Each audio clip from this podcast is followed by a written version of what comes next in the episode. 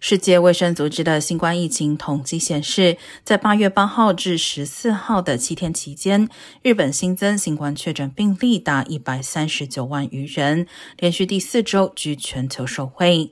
韩国和美国分别以八十六万和六十七万紧随其后。此次数据较上次虽然减少百分之七，但疫情严重程度仍然十分突出。据日本 NHK 统计，截至当地时间十七号午夜，日本累计新冠确诊病例超过一千六百二十万例，累计新冠死亡病例超过三万例。